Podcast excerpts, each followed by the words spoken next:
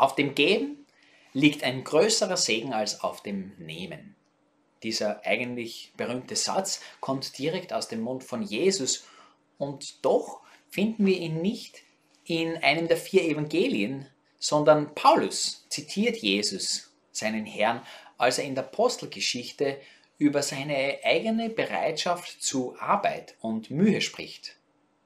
Denken wir an diesen Satz, geben ist seliger als nehmen oder eben auf dem Geben liegt ein größerer Segen als auf dem Nehmen, dann vermute ich, dass wir das tendenziell zunächst mit dem Geld direkt verbinden. Und selbstverständlich meint Jesus damit auch Geld. Aber wir sehen, glaube ich, an dem, was Paulus hier eigentlich sagt, dass es gar nicht nur darum gehen kann, dass es nicht nur um Geld geht. Paulus bringt diesen Satz mitten in einer Nachricht an die Vorsteher der Glaubensgemeinde in der Stadt Ephesus damals. Und er sagt zu ihnen, ihr habt gesehen, wie ich lebte und was ich tat. Ihr wisst, dass ich dem Herrn diente, ohne je überheblich aufzutreten. Ich diente ihm, auch wenn das oft mit Tränen verbunden war. Ich habe nichts verschwiegen. Ich habe alles verkündet. Ich habe alles gelehrt. Und wenn ich geredet habe, dann habe ich es eindringlich getan. Es liegt mir nichts an meinem eigenen Leben. Mein, mein persönliches Ergehen hat keinerlei Bedeutung. Wichtig ist nur, dass ich das Ziel meines Lebens erreiche und den Auftrag voll und ganz erfülle. Und er ruft auf, Paulus ruft auf, Sorgt für eure Gemeinde als gute Hirten. Denn diese Menschen sind wertvoll in Gottes Augen. Scheut Arbeit, scheut Mühe nicht und fallt dabei möglichst niemandem zur Last. Auf dem Geben liegt, nämlich ein, ein größerer Segen als auf dem Nehmen. Ich glaube, im Grunde würden wir all dem zustimmen auch, oder? Nämlich, dass es ähm, gut ist, dass es, dass es christlich ist, ja, dass es sogar notwendig ist, bedürftigen Menschen praktisch zu helfen.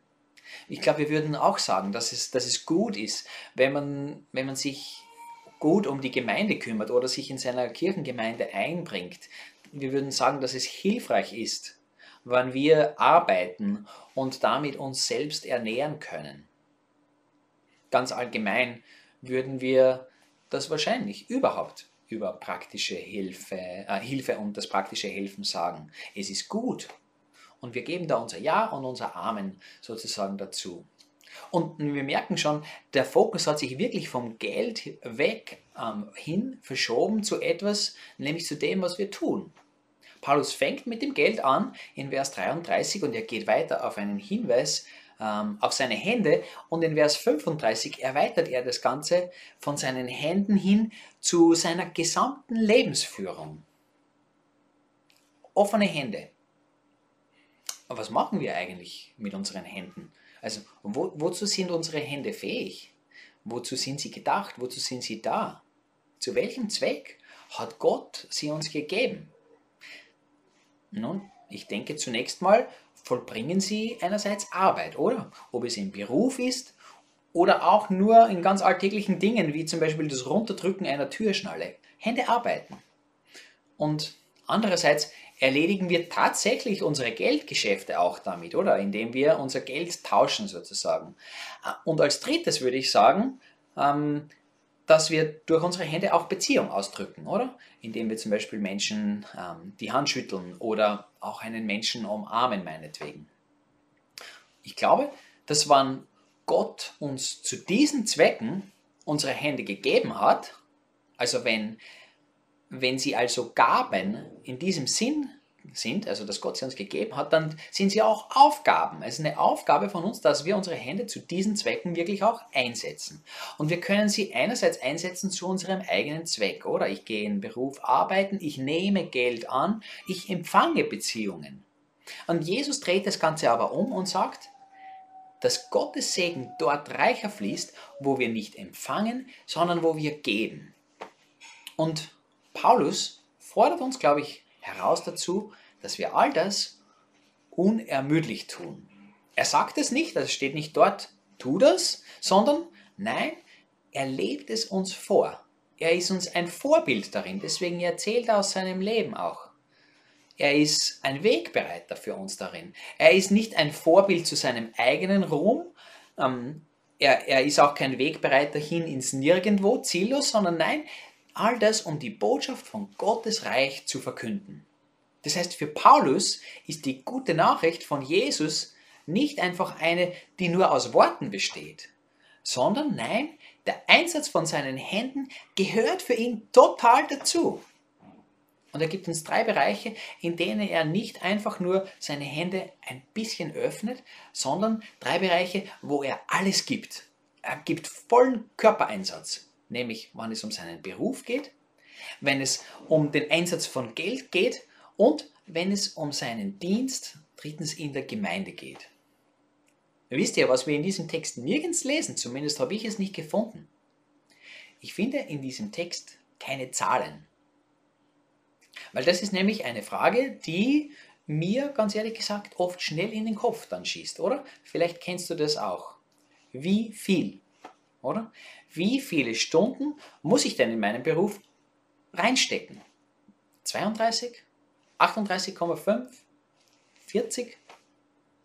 Oder mit dem Geld. Wie viel Geld soll ich denn ähm, herschenken oder spenden, opfern sozusagen? 20 Euro? 100 Euro? Vielleicht 10 Prozent? 100 Prozent? Und dasselbe kannst du spielen auch mit, mit den Sachen mit dem Gemeindeleben. Ich denke, dass das irgendwo eine logische Frage ist, aber ich muss auch sagen, dass es eigentlich eine falsche Frage ist. Weil was dahinter wirklich mitschwingt, ist irgendwie die Frage, wie viel muss es sein, damit es genug ist, oder? Genug wofür? Naja, genug geben, damit ich eben in diesem Segen stehe, oder? Von dem Jesus redet. Geben ist zähliger als nehmen. Naja, ab wie viel geben ist es denn der Fall? Und es zeigt mir eigentlich, dass in meinem Herzen ich eigentlich nur das Mindestmaß erfüllen will, oder dass ich es erledigen möchte. Ab, ab wie viel Euro bin ich denn gesegnet? Oder ab wie viel Stunden bin ich denn jetzt auf der seligeren Seite sozusagen? Paulus spricht diese Frage überhaupt nicht an. Er, er setzt kein Maß. Er, er legt keinen Standard ähm, vor. Er schreibt uns nirgends eine Mindestmarke auf oder so etwas. Ich glaube, ganz praktisch lösen wir oft dieses Dilemma für uns dann damit, dass wir halt sagen, naja, solange es dir Freude macht, oder? Gib so viel, wie ähm, wie es dir Freude bereitet. Oder, oder tu deine Arbeit mit Freude. Aber was ist, wenn ich überhaupt keine Freude daran habe? Was ist, wenn es mir überhaupt keine Freude bereitet? Also ich sehe darin nicht wirklich eine große Hilfe. Natürlich will Gott, dass ich meine Hände, wenn ich sie öffne, mit Freude sie öffne. Das ist gut.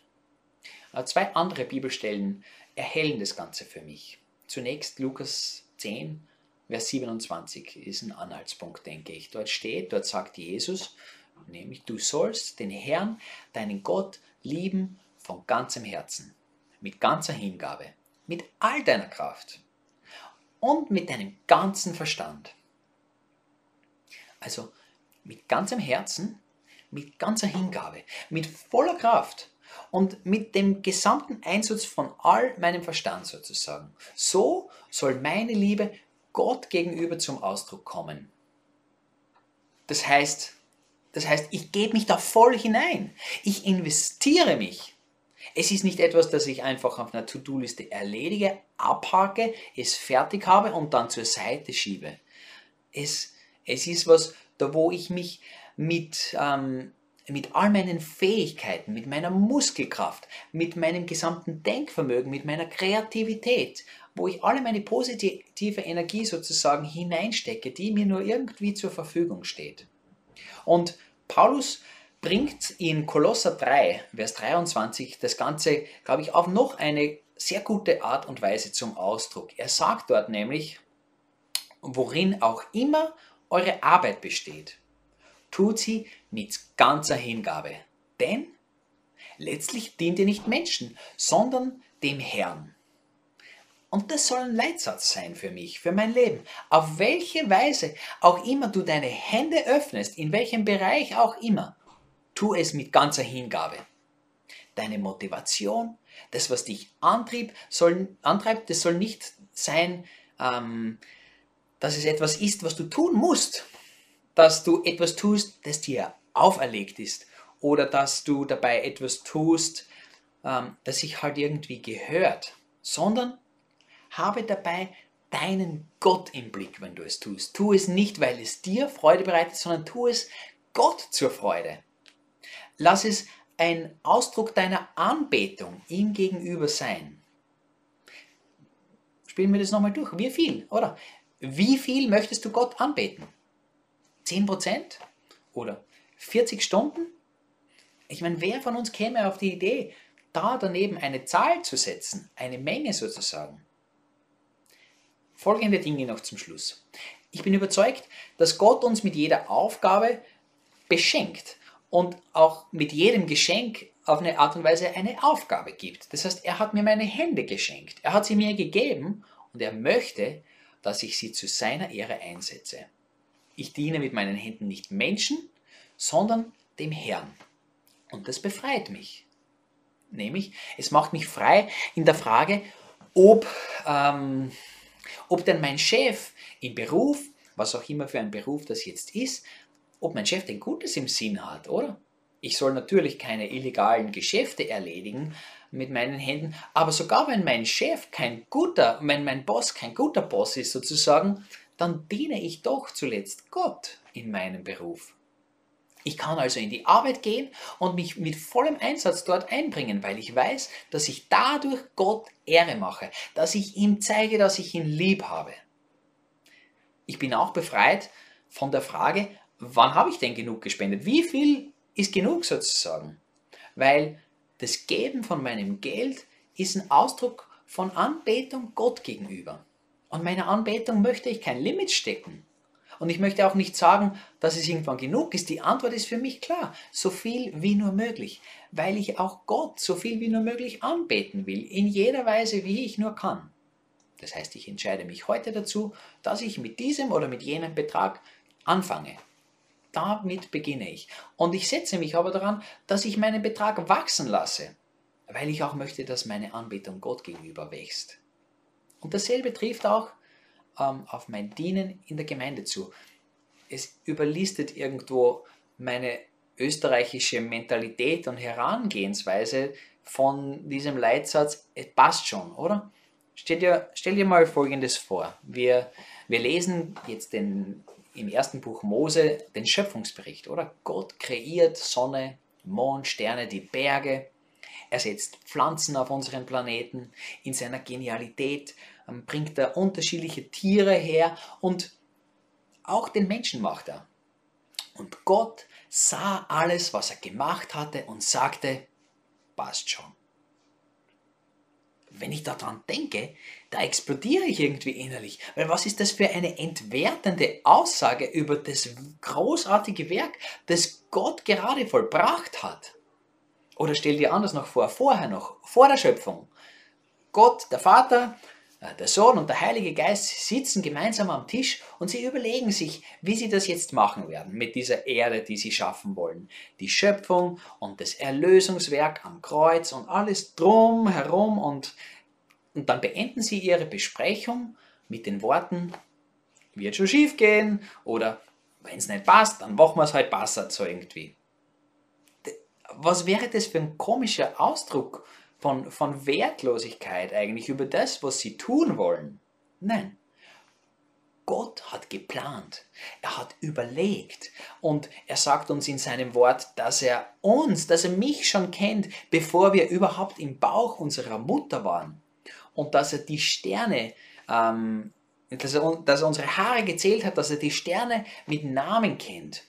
Und es war sehr gut, sagt er mit der Erlösung, die durch Jesus am Kreuz und seine Auferstehung und seine Himmelfahrt und sein Wiederkommen eines Tages, was er damit erwirkt. Er bringt sein Ziel zum Ende. Er hat überlegt, geplant, er hat Schritt für Schritt ordentlich und voller Leidenschaft all das gut ausgeführt. Wow, oder? Das heißt, wir sind wertvoll. Es ist ihm wichtig. Wir sind ihm wichtig. Es ist ihm nicht egal. Er macht das nicht im Vorübergehen. Legen wir doch dasselbe Herz in all das, wo wir unsere Hände in unserem Gemeindedienst öffnen. In der Vorbereitung auf eine Predigt oder im Proben von Musik, auch im Mitsingen, in der Gestaltung von Dekoration, in unserem Händedruck auch, wenn wir einander grüßen oder wenn wir den Staubsauger in die Hand nehmen, den Besen. Wisst ihr, ich habe den Verdacht, ich habe den Verdacht, dass wir Freude finden werden, weil wir dann Gott vor Augen haben bei dem, was wir tun, weil wir weil wir seine Liebe vor Augen haben, wenn wir ihm und seinem Vorbild folgen, weil wir sein Vorbild in der Durchführung der Schöpfung, der Erlösungsgeschichte vor Augen haben, wann wir so an die Dinge herangehen, weil er mit voller Leidenschaft unermüdlich seine Hände zu unserem Heil eingesetzt hat. Ich bete noch. Herr Vater, danke, dass du so, ja, dass du deine Liebe, dass du deine Gedanken, dein Planen, deine Leidenschaft investiert hast in diese Erde, in unser Leben, in unsere Errettung. Danke für dein Vorbild. Herr, mach uns doch bereit, dass wir es dir gleich tun. Dass wir unsere Hände auf diese Art und Weise öffnen, wie du es getan hast, nämlich großzügig, mit aller Kraft